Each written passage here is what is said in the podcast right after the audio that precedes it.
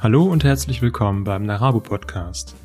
Diese dritte Episode des Formats Mittelpunkt handelt von den Grenzen der Menschenrechte zwischen nationaler Zugehörigkeit und politischer Teilhabe. Die Menschenrechte, wie sie in der Allgemeinen Erklärung der Menschenrechte von 1948 festgeschrieben wurden, sind ein zivilisatorischer Meilenstein. Sie stellen moralisch begründete, unveräußerliche und universelle Selbstbestimmungs- und Freiheitsrechte dar, die jedem Menschen aufgrund seines Menschseins zukommen. Nichtsdestotrotz wurden sie bereits in ihren verschiedenen frühen Formen immer schon kritisiert. Sie gelten als abstrakte Regeln, die in der Praxis nur selektiv eingelöst werden oder auch als ein falscher Universalismus.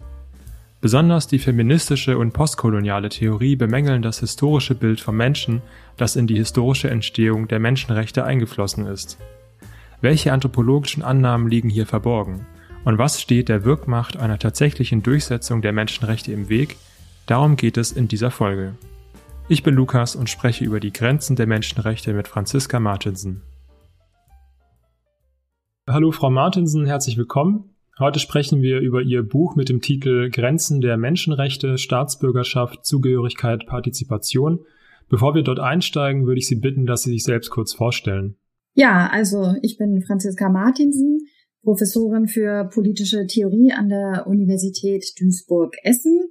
Ich bin promovierte Philosophin und habilitierte Politikwissenschaftlerin, also äh, ein wenig interdisziplinär unterwegs könnte äh, man da irgendwie meinen, aber ähm, meine Forschung und meine Lehre, meine Publikationen sind in dem Bereich der politischen Philosophie zu verorten. Und das ist so, ja, das ist so ein bisschen der Schnittpunkt zwischen den beiden Disziplinen.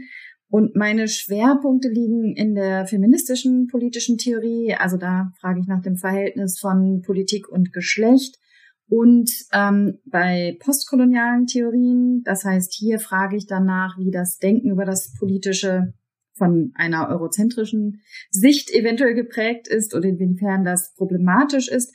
Und dann ähm, ja Schwerpunkte in der Demokratie- und Gerechtigkeitstheorie. Das heißt, Zusammenfassend lässt sich vielleicht sagen, dass ich äh, kritisch danach frage, was eigentlich so grundlegende Begriffe wie Politik, Gerechtigkeit, Demokratie sind und wie diese dann ausgestaltet werden könnten. Ja, genau, die Themen kommen ja alle auch in Ihrem Buch vor. Zum Einstieg möchte ich Sie fragen, wie Sie zum Thema der Grenzen der Menschenrechte gekommen sind und warum dieses Thema eigentlich aktuell ist. Ja, also dazu gekommen bin ich ähm, aus meiner Beschäftigung ich sagte ja schon, promovierte Philosophin. Ich habe mich im Rahmen meiner äh, Doktorarbeit mit, könnte man jetzt sagen, praktischer Philosophie, um das so äh, disziplinär zu verorten, beschäftigt, also mit globaler Gerechtigkeit. Das hat mich aber zunehmend skeptischer gemacht, ob das so der richtige Weg ist, jetzt mal so ich sag mal, im Elfenbeinturm zu sitzen und ähm, darüber nachzudenken, was die beste Lösung für Gerechtigkeitsprobleme ist. Also ich wurde immer skeptischer gegenüber diesem Anspruch, Lösungen anzubieten. Und dann kam hinzu, dass mich ein Text oder mehrere Texte, Textteile von Hannah Arendt äh, sehr beeindruckt haben, ähm, die ja eine relativ scharfe Kritik an den Menschenrechten ähm, formuliert, Einmal in ihrem Buch Elemente und Ursprünge totaler Herrschaft, da sagt sie im neunten Kapitel was zu den Aporien der Menschenrechte. Also Aporien, für diejenigen, die vielleicht nicht wissen, was das ist, das bedeutet die Ausweglosigkeit. Also dass ein philosophisches oder vielleicht auch ein praktisches Problem besteht, das nicht so einfach zu lösen ist, weil in dem, in der Sache selbst äh, Widersprüche oder Probleme liegen. Und das fand ich ähm, sehr eindrücklich, weil sie da eben auch von der Ohnmächtigkeit der Menschenrechte spricht. Also, dass die zwar eine gute Idee sein mögen, aber dass sie für, und darauf kommen wir ja vielleicht noch, dass sie für eine gar nicht mal so unbeträchtliche Anzahl von Menschen durchaus gar nicht wirkmächtig sind. Und an anderer Stelle schreibt sie dann aber auch in einem kleinen Aufsatz, der in einer ähm, Zeitschrift in, im Nachkriegsdeutschland, äh, die Zeitschrift heißt Die Wandlung, erschienen ist. Die gab es nur für ein paar wenige Jahre. Äh, da formuliert Hannah Arendt das Recht auf Rechte oder schreibt darüber, dass es eigentlich dieses Recht geben sollte, nämlich irgendwie eine Art Schlüssel dafür, dass Menschenrechte vielleicht mehr mehr Wirkmächtigkeit auch für, äh, für, für Betroffene haben könnten. Und das hat mich sehr fasziniert. Und darauf äh, kam ich, also über diesen Weg kam ich auf das Thema Grenzen äh, der Menschenrechte. Und irgendwie hatte ich von Anfang an immer diesen Titel vor Augen und wie das dann so ist, wenn man mehrere Jahre an so einem Text schreibt, ähm, dann verwirft man auch noch mal wieder Konzeptionen oder beschäftigt sich mit anderen Diskurssträngen. Aber das war irgendwie immer klar, dass ich irgendwie auf diese Problematik der, ja, der Grenzen der Wirk, der Wirkung, ja, von Menschenrechten, dass ich damit mich beschäftigen wollte. Aber eben, ich bin keine empirisch forschende Person. Ich, also ich nehme wahr, wo Menschenrechte tatsächlich nicht eingelöst werden für Menschen, aber ich habe das eben jetzt nicht anhand von empirischen Daten erforscht, sondern ich habe mich mit dem Begriff der Menschenrechte auseinandergesetzt. Mhm. Und hatten Sie irgendeinen Anlass aus der Aktualität, also ähm, oder war das mehr sozusagen theoretisch ähm, motiviert? Also ich hatte, als ich äh, Ihr Buch eingelesen hatte, kam mir äh, zunächst in den Sinn, also ein Beispiel, der UN-Sonderbeauftragte für Folter, Nils Melzer, in einem Interview sagte, es gibt das Verbot von Folter, äh, aber es wird in keinem Land der Welt eingelöst. Also es ist in jedem Land existiert Folter. Und wir haben zwar diese Regeln auf der einen Seite, die es strikt verbieten und dann das Auseinanderklaffen der Realität. Haben Sie da auch irgendein, äh, irgendein Beispiel vor Augen? Ja, das ist äh, gut, dass Sie das ansprechen. Also das ist das eine an den Menschenrechten, dass sie eben vor allen Dingen Menschenrechte auf dem Papier sind, womit ich sie nicht ähm, relativieren will. Also es ist eine Errungenschaft, das ist die allgemeine ähm, Erklärung der Menschenrechte gibt, dass es zum Beispiel auch den Europäischen Gerichtshof für Menschenrechte gibt, ja, dass es die, ähm, dass es also politische Instrumentarien gibt. Aber trotzdem bleibt tatsächlich das Problem der realen Umsetzung, das Sie jetzt gerade angesprochen haben, ebenso mit der äh, Versklavung von Menschen. Also Sklaverei wird geächtet und faktisch, einfach weil es auch sehr viele Menschen jetzt in der Gegenwart gibt, gibt es mehr Versklavung als jemals in der Geschichte. Ähm, und das ist das eine. Mich hat aber vor allen Dingen, also das ist das Praktische, ne? Und mich haben selbstverständlich oder für jemanden, der sich mit Gerechtigkeit auseinandersetzt, hat mich natürlich, und das betrifft mich äh, bis heute und macht mich betroffen, die Berichte über Menschen, die fliehen. Und ähm, ne, wir haben, glaube ich, alle dann so die Bilder vor ähm, dem inneren Auge von Menschen, die ertrinken im Mittelmeer, die an Zäunen festgehalten werden. Also diese Frage, was bedeuten eigentlich Menschenrechte, wenn sie faktisch nicht gelten dann für diejenigen? Auch das Thema Staatenlosigkeit, äh, wie ist das eigentlich mit dem Menschenrechtsschutz für Menschen, die keinerlei Staatsbürgerschaft haben äh, und eben dann keine Instanz, bei der sie diese Rechte äh, erstmal so ähm, einklagen beziehungsweise gewährt bekommen. Und ich habe mich aber auch gefragt, ob das überhaupt sein kann, dass so ein Begriff dann alles klärt, ja? Und ist da nicht vielleicht auch was mit dem Begriff? Also wir, wir laden den sehr stark auf, wir haben sehr hohe Erwartungen. Und meine Arbeit ist tatsächlich eine theoretische, dass ich darüber nachdenke, was vielleicht daran auch problematisch ist, wenn wir meinen, mit dem Begriff der Menschenrechte schon zu wissen, was diese eigentlich überhaupt schützen, was sie beinhalten. Und ähm, insofern ist das eben ein Anlass, der von außen kommt, der uns tagtäglich beschäftigt, äh, wenn wir irgendwie Nachrichten wahrnehmen. Und das andere ist aber auch, dass es eben viel Theorie zu den Menschenrechten gibt, die vielleicht auch nicht immer so ganz befriedigend ist, was diese Fragen angeht. Ja, Begriff ist ein gutes Stichwort. Ich würde zu Beginn gerne erstmal den begrifflichen Rahmen unseres Gesprächs abstecken. Sie klären in der Einleitung zu Ihrem Buch ja einige grundsätzliche Begriffe und Abgrenzungen, zum Beispiel bezüglich normativer Theorien des Politischen. Daher zunächst die Frage, welches Verständnis von Politik, Demokratie und Gerechtigkeit liegt Ihrer Arbeit eigentlich zugrunde? Ja, das ist ein guter Punkt, weil sich das auch immer so ein wenig ändert, je, je nachdem, wie viel äh, so eine Forscherin dann noch wieder neu liest und äh, neu auch über das Selbstgeschriebene nachdenkt. Also es kann jetzt sein, dass ich vielleicht auch ein bisschen was sage, was nicht mehr ganz so eins zu eins in der Einleitung dann zu finden ist, falls, was ich mir natürlich wünsche und was ich auch ähm, also worüber ich mich freuen würde, falls die eine oder der andere auch nochmal in mein Buch schaut. Ich glaube aber, dass es zumindest die Überschneidung gibt, dass ich eben der Auffassung bin, dass wir nicht das eine oder das letztgültige Verständnis von Politik, von Demokratie oder von Gerechtigkeit je so finden können, aber dass wir uns immer wieder darüber nicht nur irgendwie individuell oder professionell Gedanken machen sollten. Also auf jeden Fall glaube ich, dass sich jeder Mensch, äh, jede ähm, Generation immer wieder über diese äh, Begriffe Gedanken macht und auch machen sollte und dass das auch etwas ist, was über den äh, professionellen ähm, Radius hinausgeht. Wenn ich jetzt aber verhandeln meine, also das sind alle, alles drei sind Begriffe, über die immer wieder neu zu verhandeln ist, dann meine ich das tatsächlich auch in diesem doppelten Verständnis, dass einerseits ähm, wir uns theoretisch darüber Gedanken machen sollten, was wir darunter verstehen und das ist immer wieder dann auch die Erkenntnis, dass alle diese Begriffe äh, umstritten sind. Und das ist jetzt kein Gemeinplatz, sondern tatsächlich ist es gar nicht so einfach. Die Politik, ist das jetzt zum Beispiel die demokratische Politik?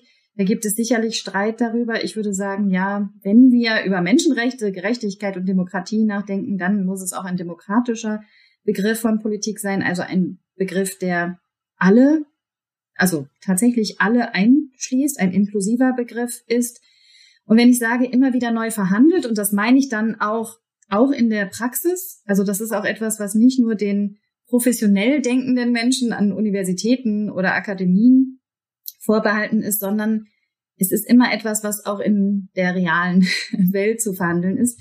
Damit ist aber keinesfalls gemeint, dass es völlig beliebig ist. Das ist, glaube ich, ein ganz großes Missverständnis. Also es ist ähm, ein großer Unterschied, ob wir ähm, der Auffassung sind, dass es keine letzten Gründe oder keine metaphysischen Gründe gibt. Und da würde ich sagen, das ist sehr plausibel.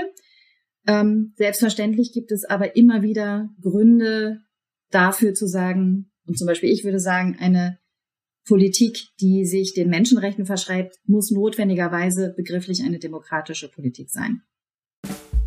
Bevor es weitergeht, eine kurze Unterbrechung in eigener Sache. Dieser Podcast ist nur durch deine Unterstützung möglich. Wir freuen uns daher, wenn du den Podcast abonnierst, bewertest und teilst.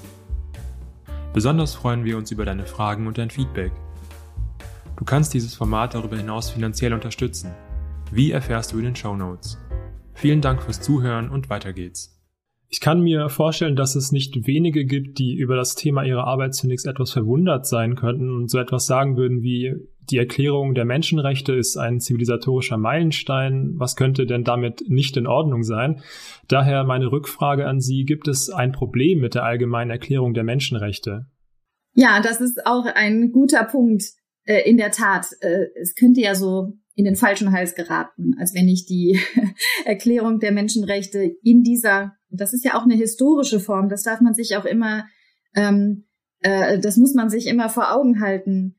Also die historische allgemeine Menschenrechtserklärung, die ja dieses Jahr 75 Jahre alt wird, am 10. Dezember, also 1948 wurde sie verabschiedet. Damit wird sie jetzt 75 Jahre alt. Und das war in der Tat, also nach dem Zweiten Weltkrieg, nach dieser Schockerfahrung ähm, des Holocausts und so weiter und so fort, war das ein Meilenstein? Das will ich gar nicht in Frage stellen. Ich denke nur, dass jetzt 75 Jahre vielleicht spätestens mal äh, der Punkt sein könnte, ähm, nochmal drüber nachzudenken, ob diese Rechte eigentlich so alles enthalten, was nicht nur damals schon äh, realpolitische Probleme waren, sondern nach wie vor sich als Probleme stellen. Wir hatten ja eben schon so ein paar Beispiele äh, angesprochen. Also damit will ich auch gar nicht abstreiten, dass, nicht, dass sich nicht auch enorm viel getan hat, gerade wegen dieser äh, allgemeinen Erklärung der Menschenrechte oder aufgrund ihrer Existenz. Also ohne sie würde es ja gar nicht die ähm, nationalen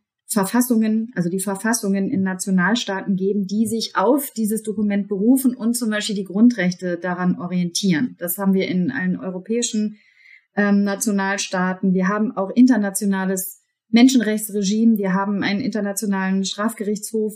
Das alles sind Institutionen und Organisationen und Strukturen und vor allen Dingen Rechte, die tatsächlich einklagbar sind auf unterschiedlichen Ebenen und auch nicht, leider nicht für alle.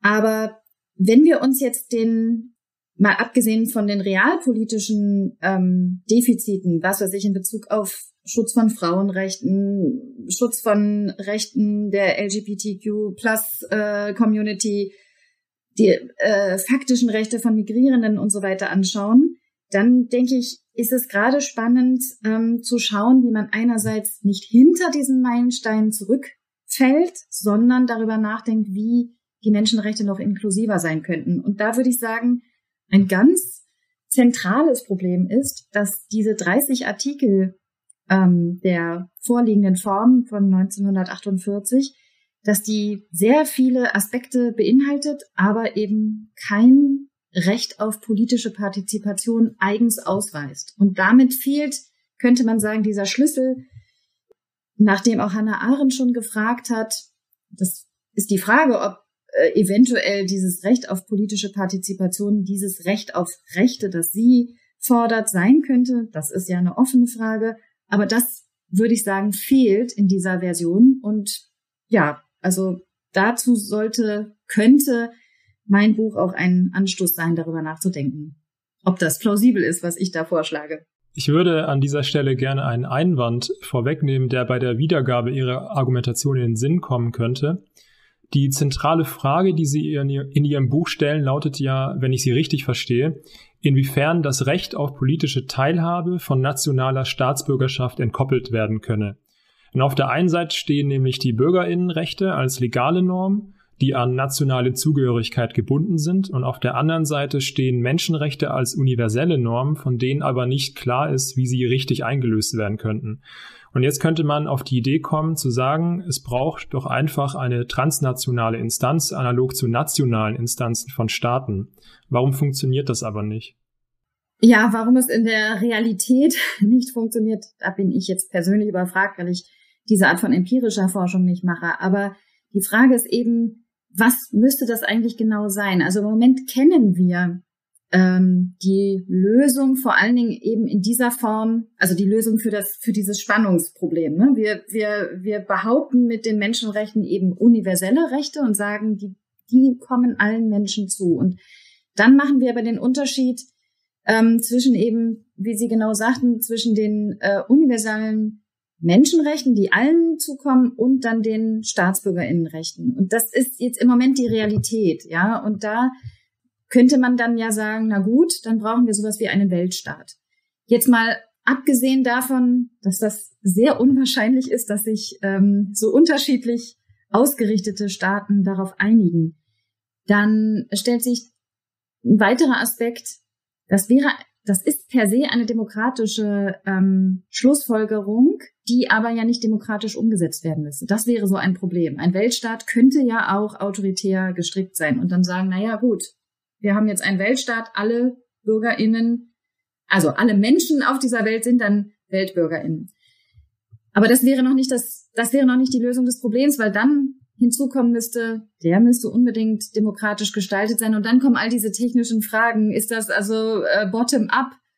Entwickelt sich das aus lokalen Strukturen bis ganz nach oben? Oder ist das top-down?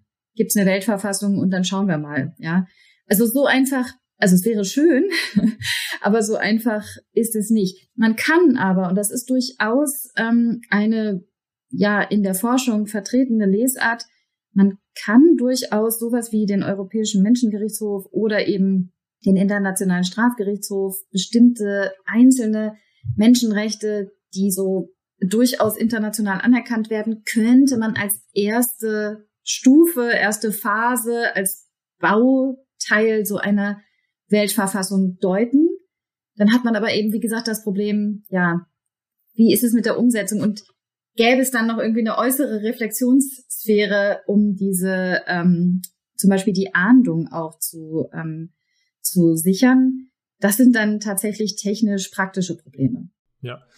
Ja, ist sehr nachvollziehbar. Ich würde auch sagen, ein Aspekt, der mir auch noch in den Sinn kommen würde, ist vielleicht der Anspruch, nochmal die, ähm, die Geschichte der Menschenrechte kritisch nochmal zu beleuchten, zu sagen, eigentlich, ja, das wäre eine schöne Idee, aber äh, wir sollten auch gleichzeitig äh, sowas wie dekolonisieren, was die Menschenrechte betrifft. Und das wäre ja nochmal ein anderer Aspekt, als zu sagen, die Umsetzbarkeit ähm, jetzt dahingestellt, ob das funktioniert oder nicht, aber gleichzeitig bräuchte man ja auch so eine Art Kritik der Menschenrechte äh, in ihrer Entstehung.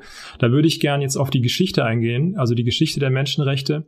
Könnten Sie diese kurz skizzieren? Also welche Entwicklungsstationen sind hier zu nennen? Ja, das ist gar nicht so einfach, weil wir uns erstmal darauf verständigen müssen, auf welche Geschichte von welchen Menschenrechten wir uns ähm, jetzt hier äh, konzentrieren wollen. Also in meinem Buch und das hoffe ich, wird auch klar, obwohl mir manchmal deutlich wird, ist mir vielleicht nicht immer gelungen, weil es da auch Missverständnisse gibt. Also in meinem Buch beschäftige ich mich tatsächlich ausschließlich mit der modernen ähm, Idee der Menschenrechte, äh, die ich jetzt mal so europäisch, eurozentrisch nenne, mit Absicht, weil häufig so getan wird, als wenn das eine geradlinige Entwicklung schon aus der Antike oder der, äh, aus dem Mittelalter wäre, die dann irgendwie eben in dieser allgemeinen Erklärung der Menschenrechte 1948 dann gipfelt.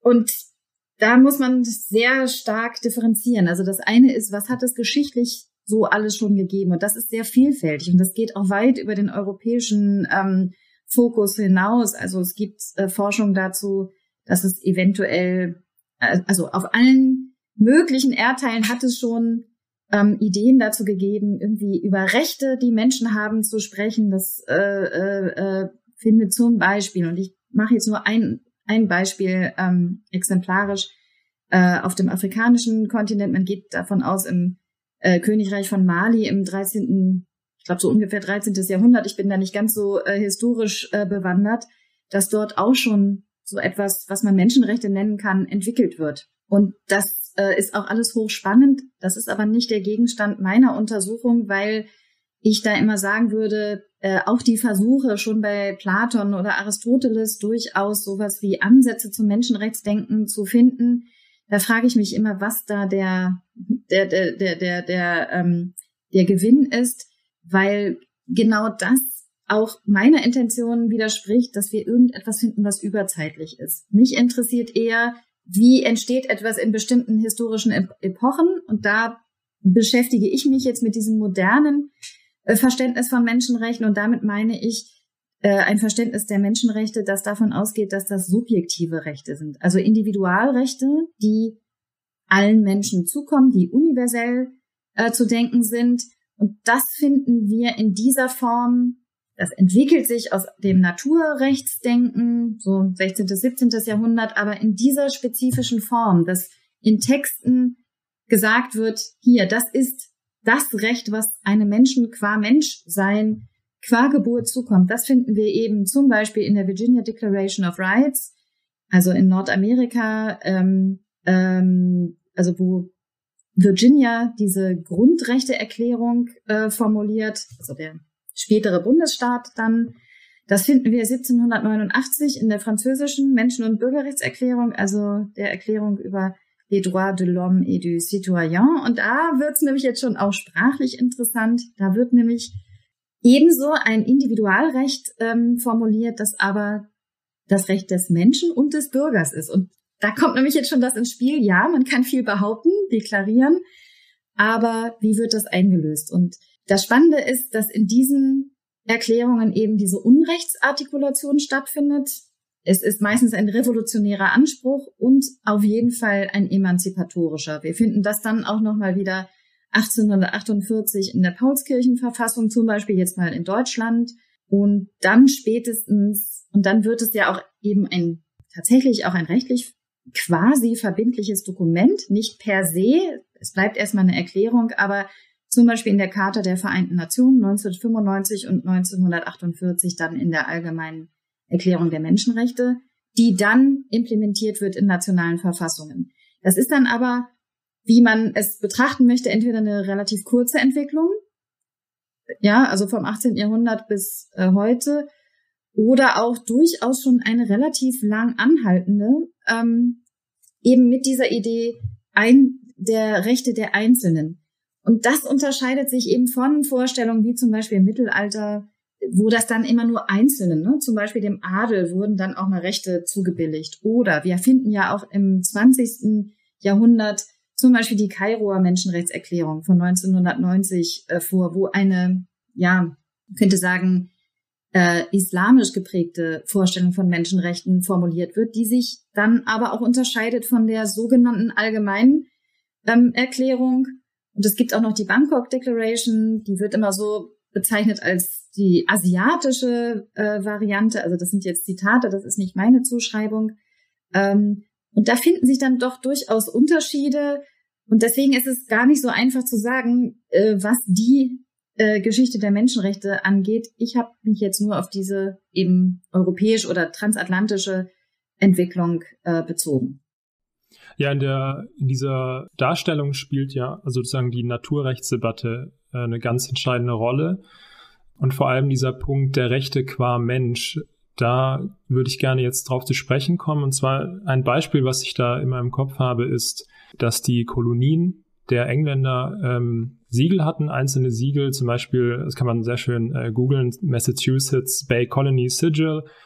Äh, und darauf ist in dem Fall eine indigene Person zu sehen, die eine Sprechblase hat, auf der draufsteht, come over and help us. Und das war sozusagen die humanitäre äh, das humanitäre Verständnis der Kolonisten, die halt auch eingeflossen ist in die Unterscheidung, wer halt hier als vollwertiger Mensch gilt und wer nicht und wer bestimmte Rechte hat und wer nicht. Und ich glaube, diese Unterscheidung kommt auch dann vor, wenn Sie von moralischen und politischen Konzeptionen der Menschenrechte sprechen in Ihrem Buch. Könnten Sie das erläutern? Also was ist dieser Unterschied zwischen moralischen und politischen Konzeptionen der Menschenrechte? Ja, auch da gibt es wie immer in der Wissenschaft auch viel Streit darüber, aber ich glaube, man also, oder mein Vorschlag wäre, das so zu systematisieren. Die moralische Konzeption, die sieht auf den ersten Blick immer so schön einfach aus, weil man quasi ne, entweder mit Vernunftgründen oder mit so einer Naturrechtsherleitung äh, dann formulieren kann, der Mensch, äh, und dann äh, gibt es da häufig auch anthropologische Beweise in Anführungsstrichen, dass der Mensch eben diese und jene Rechte habe.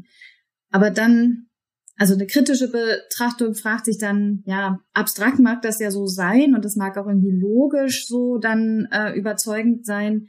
Aber was bedeutet das eigentlich? Und wir sehen das an Beispielen. Also das, was Sie gerade genannt hatten, anhand dieses Siegels oder das fällt dann so einer Autorin wie Hollande de Gouche zum Beispiel auf, dass die französische Menschen- und Bürgerrechtserklärung und das liegt jetzt nicht nur am spezifisch Französischen, dass da l'homme, also der Mann und der Mensch in einem Wort ist, sondern dass man sehr leicht etwas allgemein oder universell formulieren kann. Und wenn es dann um die konkrete Ausbuchstabierung geht, geht dann fällt es zum Beispiel den Männern gar nicht auf, dass das eine sehr androzentrische, also auf den Mann bezogene, als den Mann als allgemeines bezogene Formulierung ist und dass Buch plötzlich äh, irgendwie die Frauen nicht mit gemeint sind.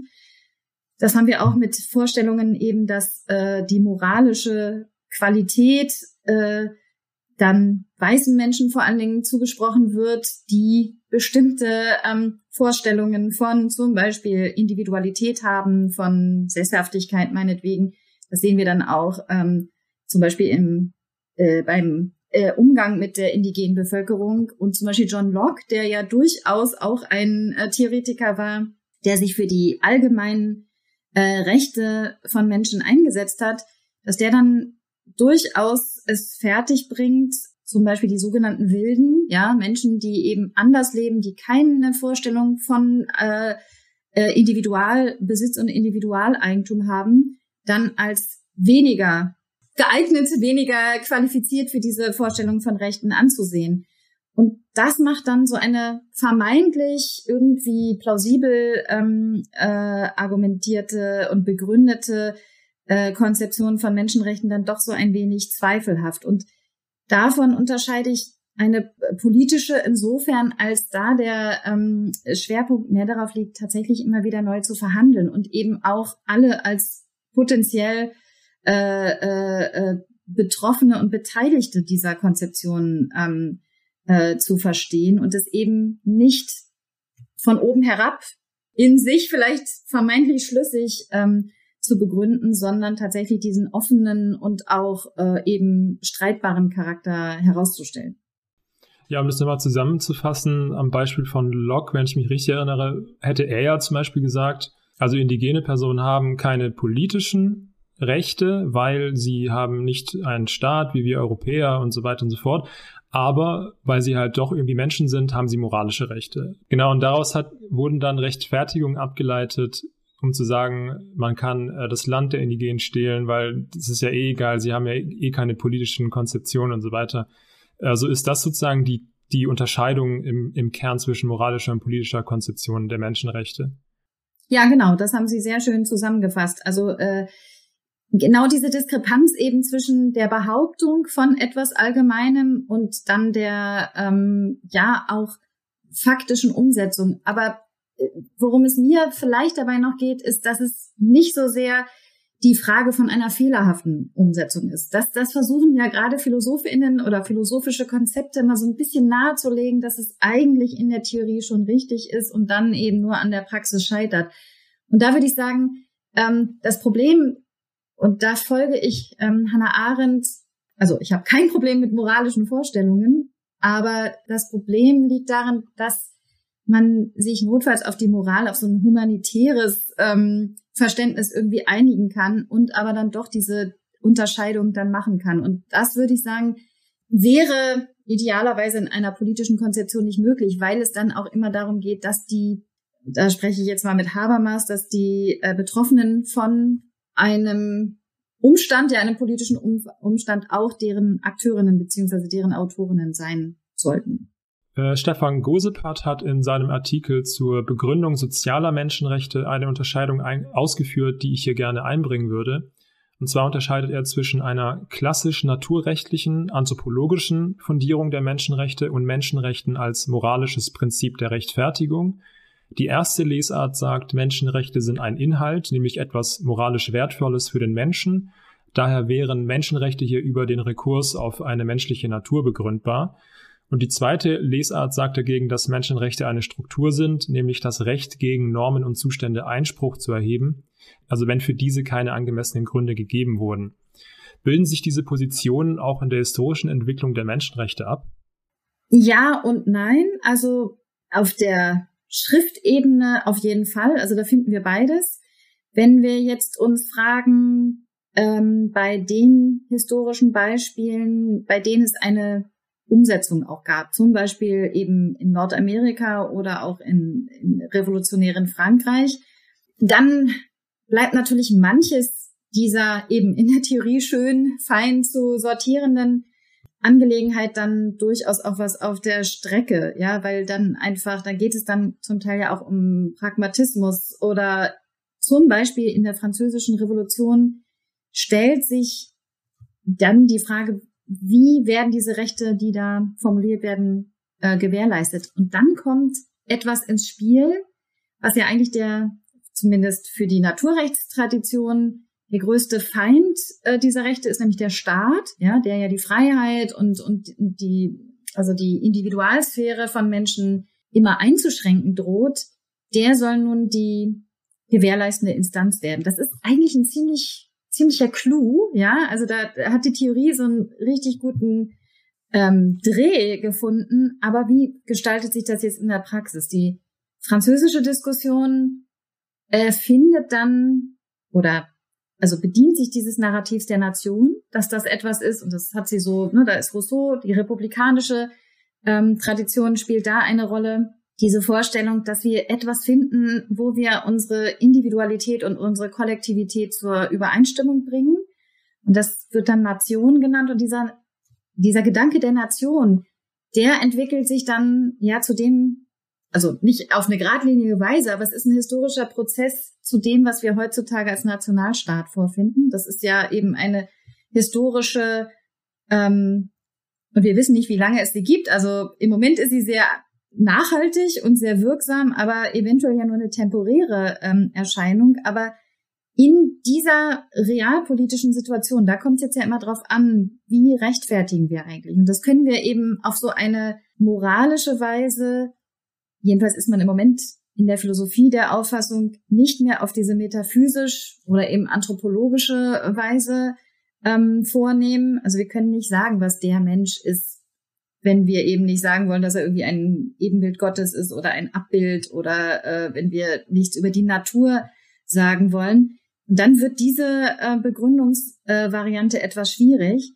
Aber wenn wir eben mit Unrecht ähm, umgehen wollen und auch gegen ähm, Mittel finden wollen, dann ist es durchaus eine ähm, praktikable Möglichkeit, eben auf so etwas wie das Menschenrecht zu rekurrieren und auch dieses Menschen also die Idee der Menschenrechte da immer wieder in Anschlag zu bringen. Aber das geschieht natürlich nicht auf die eine Weise, wie die äh, Philosophie jetzt das vielleicht so ein bisschen nahezulegen scheint. Das macht Stefan Grosepart nicht. Ich möchte hier überhaupt gar keine Kritik ähm, anmelden. Ich will nur sagen, dass eben aus einer Perspektive der politischen Theorie da der Schwerpunkt immer sehr stark darauf liegt, dass das eben ja grundsätzlich bestreitbar ist und auch grundsätzlich immer wieder verhandelbar ist, was die Menschenrechte sind und wie sie wie sie umzusetzen sind. Und da ist jetzt zum Beispiel das Ereignis 1948, das ist hier Realpolitik, also par excellence. Und das ist jetzt eben auch ein gewisses zufälliges Ergebnis, mit dem man aber sehr viel anfangen kann und das aber eben auch defizitär ist. Ja, ich würde gern jetzt überleiten zur Kritik der Menschenrechte und zwar mit und damit der Frage beginnen, welches Bild vom Menschen ist in die Entwicklung der Menschenrechte eingeflossen? Wir hatten es ja gerade schon mehrmals, dass äh, Rechte qua Mensch ähm, gebildet wurden und da ist ja sicherlich auch eine bestimmte Vorstellung äh, eingeflossen, was der Mensch eigentlich ist. Genau, das ist eine sehr weitreichende Frage, die die die Philosophie sehr sehr lange schon beschäftigt und also mindestens so lange wie wir Schriftzeugnisse kennen, vielleicht noch länger. Und was jetzt das Erstaunliche ist an den modernen Menschenrechten, also ich bin jetzt hier wieder im 18. Jahrhundert, da wird der Mensch als frei, aber auch in so einem ganz konkreten Sinne frei von zum Beispiel Standeszuschreibungen gedacht. Also dieses von Natur aus frei und gleich zu sein, ist tatsächlich etwas, wovon wir in der Forschung ausgehen, dass das eine andere Denkweise über den Menschen ist als zum Beispiel in der Antike, die ja durchaus Freiheit und Gleichheit kannte, aber wie wir aus den Texten von Aristoteles zum Beispiel kennen, ja, zugleich von der Natur des Menschen als freiem Wesen sprechen kann und auch die Natur des sklavischen Menschen beschreiben kann. Und dieser Widerspruch ist zumindest in diesem Denken des 18. Jahrhunderts nicht mehr möglich. Und das ist, äh, das ist, das ist tatsächlich revolutionär. Jetzt wird ein bisschen problematisch, dass diese Freiheit in einer sehr spezifischen Weise dann doch auch gedacht wird, wenn man sich das etwas näher anguckt in den Texten. Und zwar wird hier der freie Mensch, der eben frei ist von hierarchischen Verortungen, der nicht qua Geburt eben in eine bestimmte Schicht oder in einen bestimmten Stand hineingeboren wird, sondern von Geburt an mit allen anderen gleich ist, dass diese abstrakte Sichtweise darauf den Menschen als autonomes Subjekt ja ähm, imaginiert, was eben im Sinne von der Autonomie von diesen Beschränkungen eben das Emanzipative ist, aber ja, nicht nur daran, dass diese Vorstellung dann irgendwie doch nicht auf Frauen, auf sogenannte Wilde, auf äh, schwarze Personen angewendet wird, zeigt dann, dass das doch ähm, ein ähm, androzentrisches, ein eurozentrisches Bild ist, in dem eben die Pluralität äh, von Menschenbildern nicht mit abgebildet ist. Und diese Vorstellung, dass Menschen zwar frei sind, aber zugleich abhängig, mindestens während ihrer Auf, also während der Zeit ihres Aufwachsens, dass sie auch danach eben verwoben sind, äh, verbunden mit anderen, dass sie sich Fragen stellen müssen, wie sie die Freiheit vermitteln. Das gerät so ein bisschen aus dem Blick und das ist, glaube ich, auch ähm, ein, ein, ein problematischer Aspekt in dieser, ähm, äh, äh, zumindest in der ideengeschichtlichen Entwicklung, das äh, ist nicht in jedem Artikel der Allgemeinen Menschenrechtserklärung äh, zu finden, aber zum Beispiel die Bedeutung von Eigentum, die Bedeutung des Individuums, das finden wir eben in dieser ähm, Variante von 1948 sehr stark. Zwei weitere zentrale Kritikpunkte stammen ja aus der feministischen und postkolonialen Theorie. Äh, könnten Sie diese Kritikpunkte kurz zusammenfassen, also was deren Kern ausmacht und sind diese Kritiken ein neueres Phänomen? Das wäre die zweite Frage.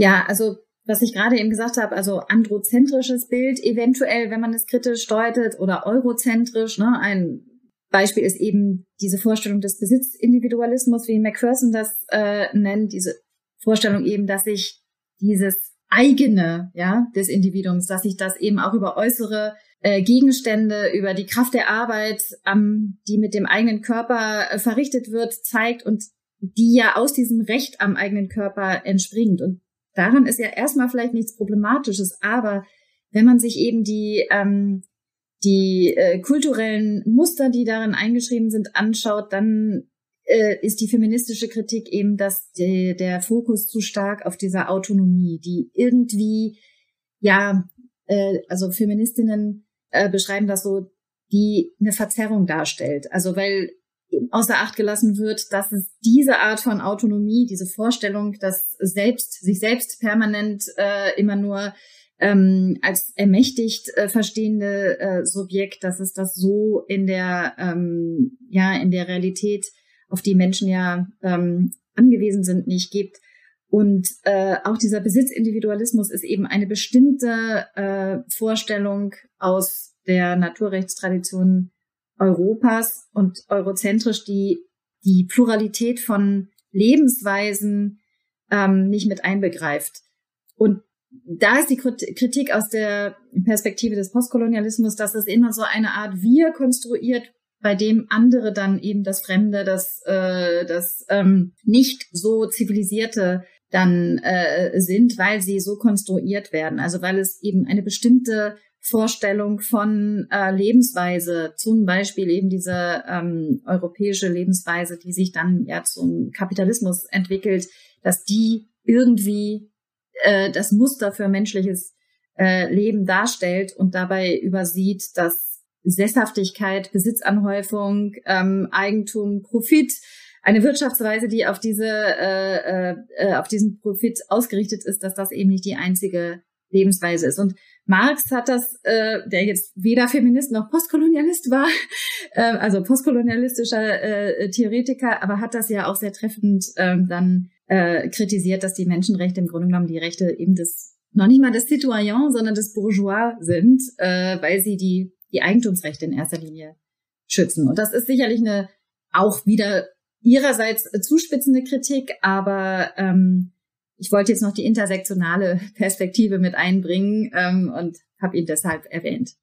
Ja, bei Marx ist ja auch interessant, er hat ja in seinem Artikel zur Judenfrage äh, auch die Kritik der Menschenrechte mit eingebaut, und zwar, weil eben die, diese Spannung immer besteht zwischen Menschenrechten äh, in abstraktem Denken, also von wegen, ja, man kann halt äh, sie aufschreiben und sagen, die sind so wichtig und so weiter, aber was passiert dann in der Umsetzung? Und da ist halt ein riesiges ja, strukturelles Problem eigentlich auch drin. Ich würde noch einen Punkt einwerfen und zwar hat mich das erinnert, äh, bei Giorgio Agamben gibt es den Begriff der anthropologischen Maschine und er rekonstruiert es nach meinem Verständnis ein bisschen danach, dass es eigentlich einen notwendigen Zusammenhang gibt zwischen der Identitätsstiftung in Bezug zu dem anderen, das man sozusagen braucht, um seine eigene Identität herzustellen. Und er bezieht es auf den Begriff des Menschen, ähm, was sich auch sehr leicht dann verbinden lässt mit äh, mit sozusagen den, den philosophischen Traditionen, die parallel zum Kolonialismus äh, gelaufen sind. Und würden Sie da auch so weit gehen, zu sagen, das ist eigentlich etwas, was man nicht wegbekommt? Also wenn man dann sagt, man möchte ähm, sozusagen eine Konstruktion haben von Rechten oder von, von ja, also auch immer gezwungenermaßen bestimmte Bilder, die damit einfließen, die beziehen sich auf Menschen und so weiter, braucht man eine bestimmte Differenz, von der man sich also die man braucht, um seine eigene Identität zu konstituieren. Das wäre dann in einem anderen Schritt ja auch übertragbar auf Tiere. Das ist jetzt nicht äh, das Thema, was bei in dem Buch vorkommt, aber es ist mir eingefallen, ähm, was ja auch dann immer hervorgebracht wird, dass man dann sozusagen die Unterscheidung macht. Ähm, also Tieren gestehen wir nicht diese und diese Rechte zu, aber Menschen und daraus haben wir sozusagen eine Rechtskonzeption, die wir in Abgrenzung zu Tieren entwickeln. Ist das ein, ein Problem, was sich durchzieht? Ja, spannende Frage, mit der ich mich tatsächlich jetzt nicht im Buch beschäftige, aber wenn Sie mich jetzt gerade so äh, darauf stoßen, also ich habe mich tatsächlich mit der ähm, Frage ja beschäftigt, warum oder was daran so problematisch ist, dass nicht alle Menschen sich, ich sage jetzt immer pathetisch, überall auf der Welt politisch auch beteiligen können.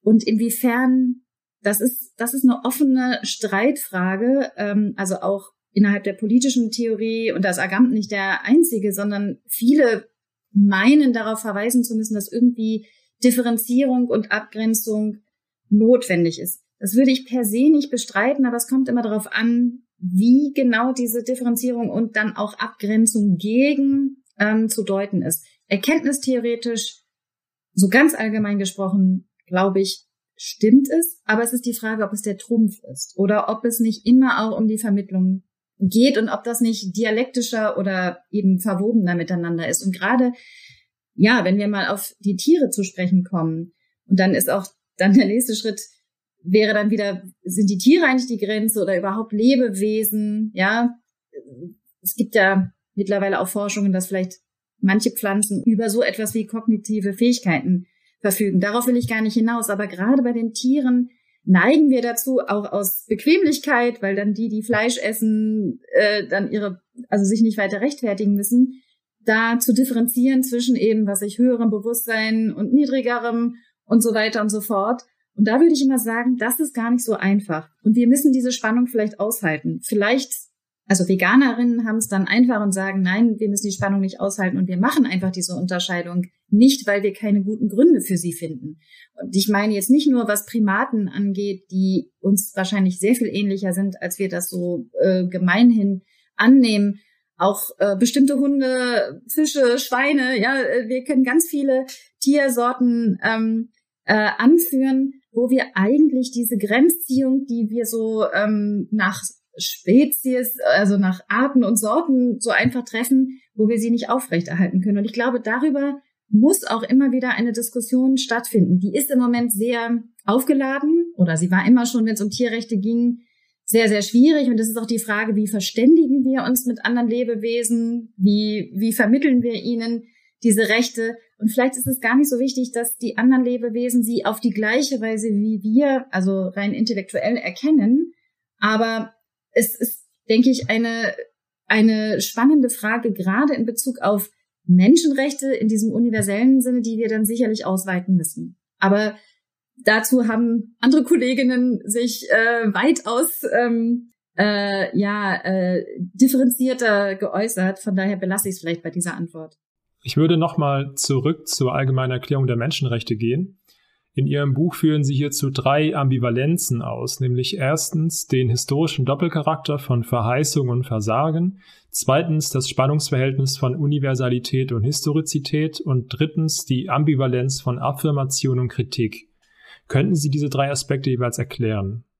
Ja, wir haben vieles auch schon angesprochen, aber es ist vielleicht gar nicht schlecht, das hier nochmal so ein bisschen zusammenzufassen. Also dieser Spannungsbogen zwischen Verheißung und Versagen, den finden wir auf jeden Fall äh, bei diesen ähm, historischen Erklärungen im 18. Jahrhundert bereits. Also da, das ist wirklich ein Anliegen, ja, auf Missstände hinzuweisen, diese feudale Gesellschaft anzuprangern, die, die Abhängigkeit jetzt zum Beispiel eben Nordamerikas von der englischen Krone, aber auch ähm, äh, so etwas wie ähm, sozioökonomische Ungleichheiten, der Hunger in Frankreich damals, das sind Anliegen, die mit dem Begriff der Menschenrechte sich artikulieren lassen und auch gleich eben, also das meine ich mit Verheißung, die auch eine Lösung versprechen oder die zumindest ein, eine Perspektive anbieten, wie diese Ungleichheit bekämpft werden kann. Und das Versagen ja, also französische Revolution brauche ich, glaube ich, nicht zu sagen. Ähm, ja, äh,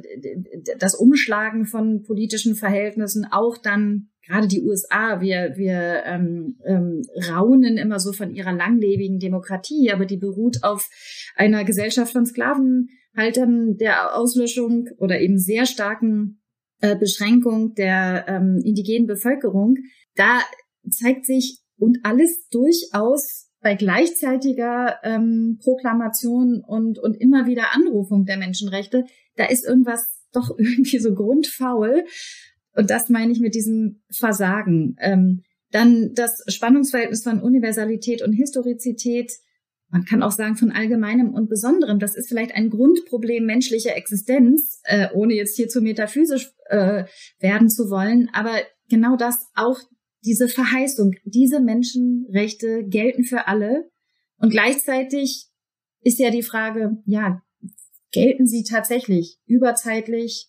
Ist wahrscheinlich keine sehr plausible Lesart. Gelten sie nur in bestimmten Regionen? Das ist ein nicht nur politischer Streit, sondern auch theoretisch nicht so einfach zu begründen äh, inwiefern diese äh, äh, Universalität vielleicht eher nur der Anspruch auf Universalisierbarkeit ist. So versuchen wir uns dann in der Theorie da so ein bisschen herauszumogeln. Und dann das dritte, die Ambivalenz von Affirmation und Kritik. Ja, genau das. Und das versuche ich auch in dem Buch eben deutlich zu machen. Also ich rede auf keiner Seite und in keiner Zeile gegen die Menschenrechte, so wie das jetzt ja zum Teil auch ne, im rechten Spektrum getan wird, sondern andersrum. Ich, insofern affirmiere ich diese Idee unbedingt, aber ich kann das nicht ohne Kritik tun. Und das sage ich jetzt als die Autorin des Buches.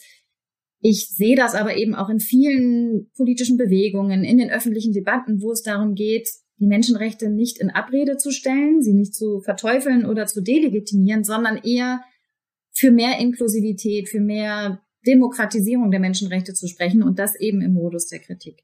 Ich würde jetzt zu den Lösungsansätzen kommen, die Sie ja auch gegen Ende des Buchs aufbauen. Und zwar argumentieren Sie gegen Ende für eine alternative Politik, also der Menschenrechte, also wie diese aussehen könnte. Welche Schritte sind für die Modifikation des Menschenrechtsverständnisses Ihrer Ansicht nach nötig? Also was müssten wir zuvor erkannt haben? Ja, also was ich nicht anbiete, sind Modelle, ja. die ich mir so aus dem Ärmel schüttel. Nur um das vielleicht den HörerInnen ähm, deutlich zu machen, die jetzt keine Lust oder auch keine Zeit haben, das ganze Buch zu lesen. Ähm, also da kann ich auch gleich mal eine Enttäuschung hoffentlich vorwerfen. Diese Art von Lösung biete ich nicht an, weil das auch meinem Selbstverständnis widerspricht. Also ich bin privat oder auch zum Teil in meiner Rolle ähm, als ähm, Wissenschaftlerin durchaus im praktischen äh, Kampf für die Menschenrechte, wenn ich das mal so pathetisch sagen darf, ähm, äh, engagiert. Also ich, ich setze mich ein in, in, in entsprechenden Vereinen und was weiß ich über Petitionen in der Hilfe für Geflüchtete und so weiter. Aber diese ähm, ich habe jetzt nicht de, den Vorschlag für die ähm, Reformierung der UNO oder so. Ja, das, das, das kann ich nicht anbieten, weil das auch nicht mein Verständnis von seriöser Forschung ist. Ähm, das gibt es durchaus, dass dann Leute mit, ähm, also auch äh, äh, also namhafte ähm, TheoretikerInnen mit äh, diesen Lösungen kommen. Und das ist auch völlig legitim, aber dazu bin ich zu wenig empirisch forschend ähm, tätig, um das nach meinem Verständnis dann mit gutem Gewissen zu machen. Was ich aber, weil Sie nach der Erkenntnis fragten, ich glaube, wofür ich ähm, Gründe liefern kann, ist, dass wir eben diese Defizite der Menschenrechtserklärung von 1948, die ja im Moment eben für nationale Verfassungen relevant ist, für das internationale Menschenrechtsregime, dass wir da erkennen müssen, dass das nichts, also einerseits nichts Sakrosanktes ist, sondern andererseits durchaus immer wieder neu verhandelbar und dass es eben eine Pluralität von Interpretationen gibt. Und ich leite mein Buch ja ein mit einem Ausspruch von der leider schon sehr früh verstorbenen Kollegin Cornelia Fissmann, die ja eine ganz einfache Frage stellt, die aber so schwer zu beantworten ist. Wie müssen eigentlich Menschenrechte interpretiert werden, damit sie gerecht, als gerecht zu verstehen sind? Und genau darum geht es mir. Ich habe auch keine Wahrheit über die Menschenrechte. Ich kann jetzt nicht sagen, äh, sie, die Menschenrechte müssen äh, so und so gestaltet sein. Ich glaube aber, dass es plausibel ist, dass die Menschenrechte auf jeden Fall einen Artikel mit aufnehmen müssten, der Menschen das Recht auf politische Partizipation zuspricht. Denn wir sehen das in den nationalen äh, Verfassungen, also nationalstaatlichen Verfassungen, dass dort immer wieder der Unterschied zwischen Menschen und StaatsbürgerInnen gemacht wird. Und das ist ein Missstand. Der hat pragmatische Gründe, das sehe ich ein, aber wenn ich jetzt eben an diese kurze oder lange Geschichte der Menschenrechte denke, dann hoffe ich, dass ja, dass äh, die Gedanken heute vielleicht später mal auch eine Auswirkung haben werden. Und ich glaube, dass man ähnlich wie man sich darüber wundert, dass Frauen oder Indigene ausgeschlossen waren äh, in vergangenen Jahrhunderten, wird man sich vielleicht oder ich hoffe es eines Tages darüber wundern, dass wir Nicht-Staatsbürgerinnen anders behandelt haben als Staatsbürgerinnen in unseren äh, Gesellschaften. Und da sind die, die Diskrepanzen ja durchaus sehr groß. Und das ist ja, wie die äh, feministische äh, Theoretikerin Hedwig Dohm aus dem 19. Jahrhundert sehr treffend gesagt hat, in Bezug auf die ausgeschlossenen Frauen, es ist doch ein Missstand, dass Menschen von Gesetzen betroffen sind, bei denen sie keine Möglichkeit haben, an deren äh, Zustandekommen teilzuhaben. In repräsentativen Demokratien geht das ja eben nicht direkt, aber über Wahlen und dass Menschen aus den Wahlprozessen ausgeschlossen werden, obwohl sie in der Gesellschaft und in diesem politischen System leben, das halte ich für einen Missstand. Und das hoffe ich, ähm, vielleicht auch mit dem Beitrag meines Buches, dass wir das erkennen. Ja, treffend dazu schreiben Sie ja auch im Fazit folgende Prognose, da zitiere ich Sie. In einer Zukunft, die die Bedeutung eines fundamentalen Rechts auf politische Mitbestimmung über die Bedingungen positiver Freiheit und über die Bedingungen des Miteinanders in einer Welt, die als gemeinsamer Aufenthaltsort aller Menschen nicht wählbar ist, erkannt hat, wird es vermutlich keine bedeutsamen Identitätszuschreibungen anhand von Nationalitäten mehr geben. Welche Konsequenzen für Migration, Wahlrecht und nationale Identität und so hätte eine Entkopplung von Rechten und nationaler Zugehörigkeit und wie würde eine solche Welt aussehen? Ja, ich habe es, wie Sie jetzt nicht noch äh, hinzugefügt haben, ja so ein bisschen offen gelassen im Buch. äh, also aus äh, besagten Gründen, weil ich, äh, also es wäre ja zu schön, wenn ich das Modell ähm, doch noch irgendwie äh, aus meinem Gehirn auskramen und der Welt zur Verfügung stellen könnte. Also das ist jetzt hier ein bisschen pathetisch, äh, auch in der Formulierung zugegebenermaßen. Das ist eine ja, tatsächlich Vermutung. Ja, ich, ich kann die Zukunft ja nicht vorwegnehmen. Und im Moment sieht alles, das muss ich auch ähm, äh, selber erkennen. Ich habe das äh, in den Zehnerjahren geschrieben, dann ist es 2019 erschienen. Das ist ja meine Habilitationsschrift. Ich habe mich 2016 habilitiert und seitdem sehen wir ja eben sehr viele realpolitische Entwicklungen, die genau in die Gegen äh, teilige ähm, entgegengesetzte Richtung gehen. Also mehr Nationalismus, mehr Identifizierung über Nationen, auch mehr ähm, Diskriminierung und und und ähm, Hass und Feindlichkeit gegenüber den vermeintlich anderen, ähm, die Ablehnung von Zuwanderung und so weiter und so fort. Das heißt, es ist hier vor allen Dingen ein Wunsch, den Sie da zitiert haben, den ich nach wie vor hege. Ich halte es aber nicht für ausgeschlossen, dass wir doch vielleicht also wir meine ich jetzt tatsächlich so ganz global. Und damit will ich mir gar nicht anmaßen, über die Bereitschaft anderer Menschen miteinander leben zu wollen und, und Lernprozesse auch miteinander durchzuführen, äh, zu urteilen. Aber ich würde es mir wünschen. Es geht von Audre Lorde ähm, den ähm, Ausspruch, ein Lernprozess ist etwas, das du anstiften kannst, wie einen Aufstand. Und ja, also das ist jetzt auch sehr hochgegriffen und sehr vollmundig formuliert, aber ich, ich würde es mir wünschen, wenn wir ähm, als Theoretikerinnen, aber auch als politisch äh, Handelnde eher in die Richtung gehen, dass wir ja miteinander äh, über Rechte nachdenken und nicht über die Abschaffung oder Einschränkung dieser Rechte. Abschließend möchte ich Sie noch fragen, wie Ihre Vision für Menschenrechte und Demokratie aussieht. Ja, in diesem Sinne, wie ich eben schon angedeutet habe, ich glaube, dass wir ähm, oder ich kann nur dazu ermutigen, dass wir ähm, uns immer wieder die Einsicht vor Augen halten, dass diese Erde räumlich begrenzt ist, dass wir also, wie Sabine Haag es nennt, eine Gemeinschaft der Ungewählten bilden und dass das aber einfach etwas ist, mit dem wir umgehen müssen und das immer wieder zu verhandeln ist, so dass wir eben, äh, solange es nicht andere Planeten gibt, hier miteinander auskommen müssen und dass dafür zum Beispiel die Menschenrechte auch eine Instanz sein können, dieses Miteinanderleben ähm, auch zu ähm, regeln und zu gestalten. Und ähm, das habe ich auch ja eingangs schon ähm, angedeutet. Eine Politik, die den Menschenrechten gerecht werden will, kann keine andere als eine demokratische sein. Aber dann müssen wir uns auch über das Verständnis von Demokratie natürlich ganz trefflich streiten, weil ähm, ja Demokratie heißt ja erstmal Freiheit und Gleichheit für alle.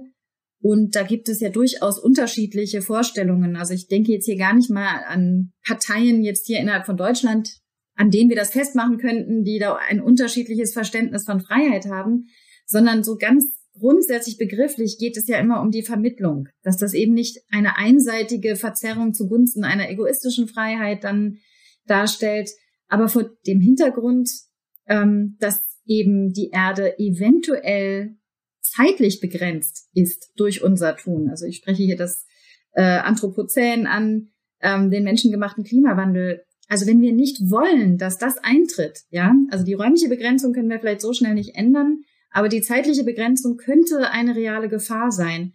Und vor diesem Hintergrund sollten wir uns doch mal Gedanken machen, das wird in dem neuen Buch von Eva von Redeker ja sehr schön mit der Bleibefreiheit benannt, wie wir uns das irgendwie gemeinsam ermöglichen. Und das wäre so meine Vision für Menschenrechte und Demokratie.